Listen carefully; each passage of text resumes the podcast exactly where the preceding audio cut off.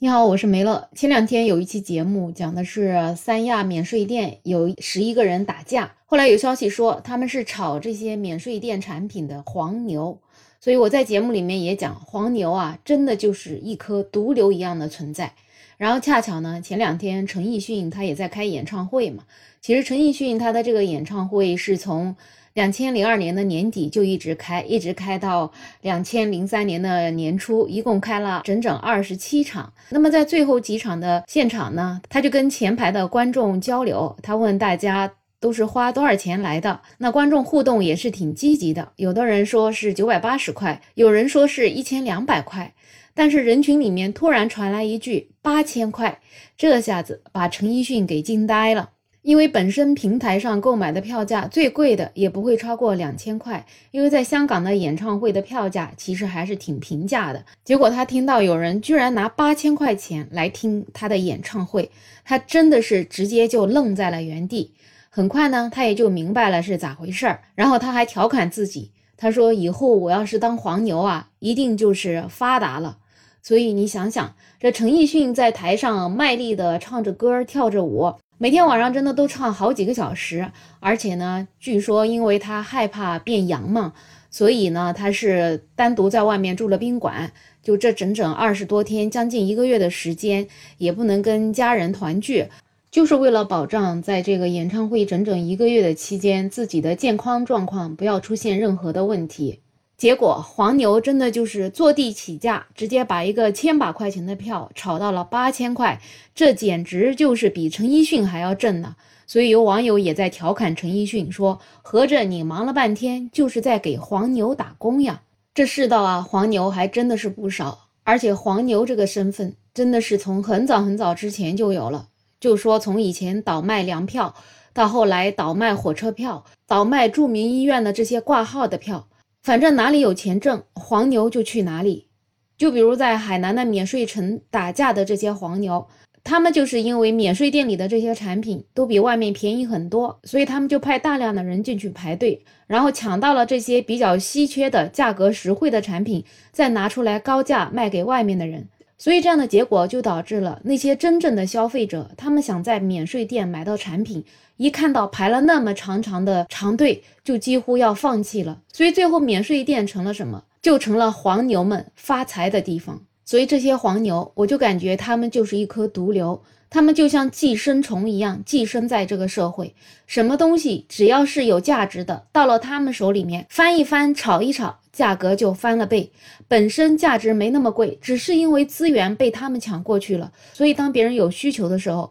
他们就要给你额外的加钱。其实说到这个，大家应该都能想到，前不久大家刚刚开始都阳了的时候，是不是感觉像布洛芬这样的最常规的药品都买不到？据说外面的布洛芬都炒到了几百块钱一瓶，有一些儿童用的布洛芬竟然都炒到了将近两千块钱。而这些东西原本就是几块钱、几十块钱的东西，就是因为被黄牛给囤过去了，所以他们就要给人额外的加钱。而在那样的情况之下，人们为了生存，为了能够活下去，很多人就没有办法，只能够咬咬牙从黄牛手上买高价的产品。所以这些黄牛真的，我感觉他们就是丧尽天良，挣着一些昧良心的钱呢。到底怎样才能杜绝黄牛呢？这件事情好像真的是个千古难题了。咱就还说回到这个演唱会的门票，其实也有很多人呼吁粉丝们，看到黄牛倒卖门票，一定要第一时间报警，不能让不法之徒有机可乘。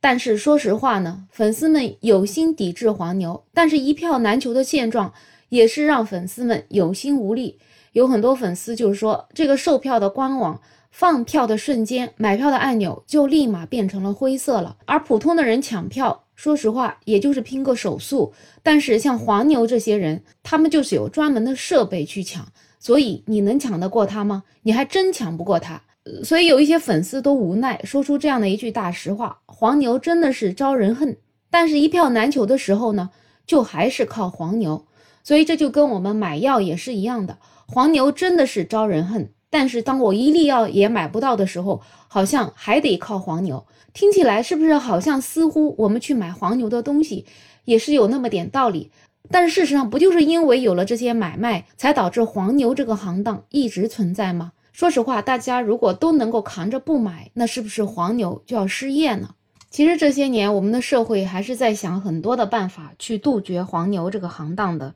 就比如说火车票吧，这随着幺二三零六这个系统升级再升级，到如今的话，黄牛这个职业在贩卖火车票方面几乎已经快绝迹了。像以前还没有网络购票的时候，这个黄牛大量的在火车站的门口排队买票，所以当你好不容易排到窗口的时候，你多半是买不了的。但是那个时候，因为火车票不实名，所以他随便就可以把票卖给你，而你为了回家，也只能花高价从他手上买票。但是如今实行了实名制，然后大家又是统一从幺二三零六上面去抢票，黄牛存在的空间也就小了。相比于火车站卖票这件事情来说，还有一个地方也是黄牛盛产的地方，大医院的那些挂号窗口，以前挂号也是没有实名的，所以大量的号贩子也就产生了。那后来实行了网络预约，实行了实名制之后，那黄牛也渐渐绝迹了。就算现在确实也有黄牛，他们说你只要把身份证给他，他可以帮你挂号，其实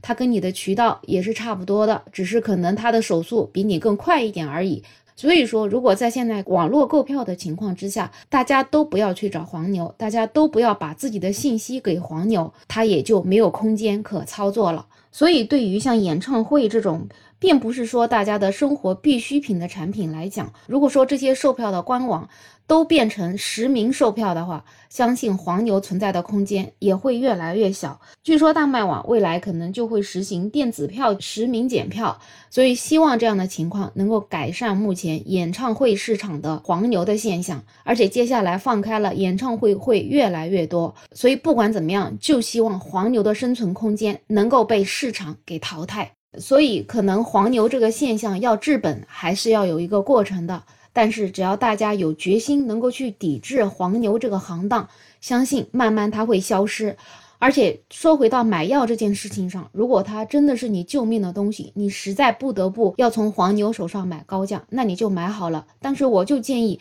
买完之后就可以去举报他、投诉他，因为前不久也确实有很多。高价卖药的这些人，最后被群众举报，然后他们也被抓起来了。因为作为个人，他们是没有资格去买卖这些医疗设备、医疗产品的，更何况他们还是在做这种高价的买卖，所以一举报一个准。好了，关于黄牛这颗毒瘤啊，就聊这么多。不知道你有什么样好的建议，可以去治黄牛这颗毒瘤呢？有任何问题，欢迎在评论区留言，也欢迎订阅、点赞、收藏我的专辑。没有想法。想加入听友群的朋友可以加我，没有想法的拼音再加上二零二零，我是梅乐，我们下期再见。